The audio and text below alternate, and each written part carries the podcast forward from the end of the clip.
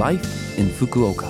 फुकुओकामा जीवनयापन यो फुकुओका सिटीबाट प्रायोजित कार्यक्रम हो नमस्ते ओहाई गोजाइमास म सरिता यो लाइफ इन फुकुओका कार्यक्रममा फुकुओकामा बस्दै आउनुभएका नेपालीहरूका लागि सुरक्षित भई आरामदायक जीवनयापनका लागि आवश्यक जानकारीहरू नेपालीमा लिने आइरहेकी छु। हरेक हप्ताको बिहिबार यो कार्यक्रम म सरिताको साथ सुन्न सक्नुहुन्छ। छोटो समयको हाम्रो कार्यक्रम सुन्दै गर्नुहोला।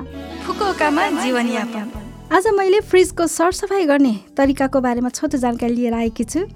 जुन महिना अत्याधिक वर्षा हुने चुयु अर्थात् वर्षायामको मौसम हो त्यसपछि गर्मी मौसम सुरु हुन्छ। यसपछिको समयमा विशेष गरी ध्यान दिनुपर्ने भनेको खाद्य विषाक्तता हो अर्थात् फुड पोइजनिङ फ्रिजभित्र पनि राम्ररी सफा गर्ने र म्याच सकिएको खाद्य सामग्रीहरू छ छैन जाँच गर्ने गरौँ।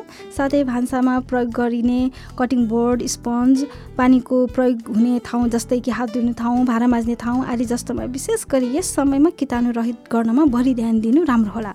हल्का अल्कालिक बेकिङ सोडाले भिजाएको कपडाले फ्रिजको भित्री भाग पुस्ने तथा भान्सा सफा गर्न प्रयोग हुने अल्कोहल स्प्रेबाट पनि कीटाणु हटाउन सकिन्छ। त्यस्तै स्पन्ज र काटिने बोर्डलाई हल्का ब्रिजमा भिजाएर वा नब्बे डिग्री सेल्सियसमा उमालेको पानीले कीटाणु मार्न पनि प्रभावकारी हुन्छ। हजुर फ्रिजको सरसफाइ गर्ने तरिकाको जानकारीको बारेमा आजलाई यति नै। फुकुओकामा जीवनयापन।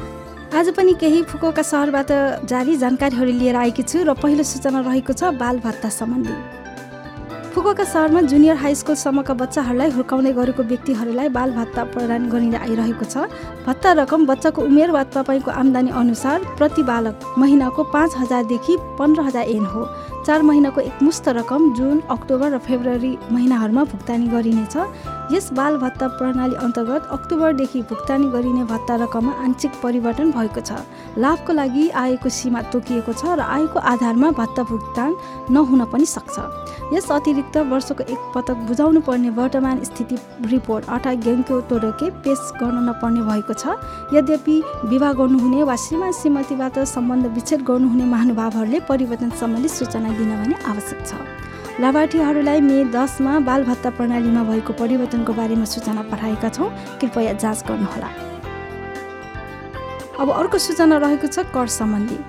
जनवरी एकदेखि फुकुओकामा बस्दै आउनुभएको व्यक्तिको यदि अघिल्लो वर्षको आय दस लाख नागेको भएमा फुकुओका प्रान्तको कर तिर्नु पर्ने हुन सक्दछ। जुन पन्ध्रतिर कर तिर्न सूचना आउन सक्ने भएकोले अवश्य पनि खामभित्र हेर्नुहोला। तिर्नुपर्ने म्याद र शुल्क लेखिएको हुन्छ। कन्भिनी बैङ्क वा हुलाक मार्फत दिनुहोला।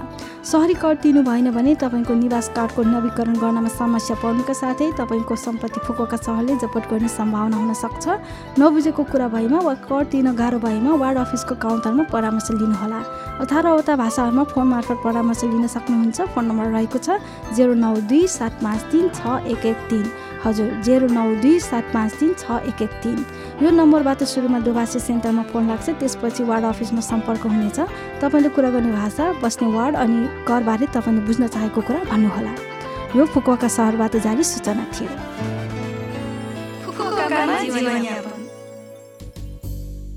यो हप्ताको लाइफ इन कार्यक्रम तपाईँहरूलाई कस्तो लाग्यो? लभ एफएमको होम पेजमा गएर यो कार्यक्रम तपाईँले पोडकास्टबाट सुन्न सक्नुहुन्छ ब्लगबाट पनि जानकारी पाउन सक्नुहुन्छ। तपाईँहरूको प्रतिक्रियाको अपेक्षामा छौँ। कृपया मेसेज पठाउनु हुँदा इमेल ठेगाना seven six one at the rate love FM dot co dot जेपीमा पठाउनुहोला। हजुर seven six one at the rate love FM dot co dot JP जान जाने आज काली प्रसादको पिरतीको बरको गीत तपाईँहरू सबैको लागि राख्दै बिरा हुन चाहन्छु। तपाईँहरूको दिन शुभ रहोस्। नमस्ते!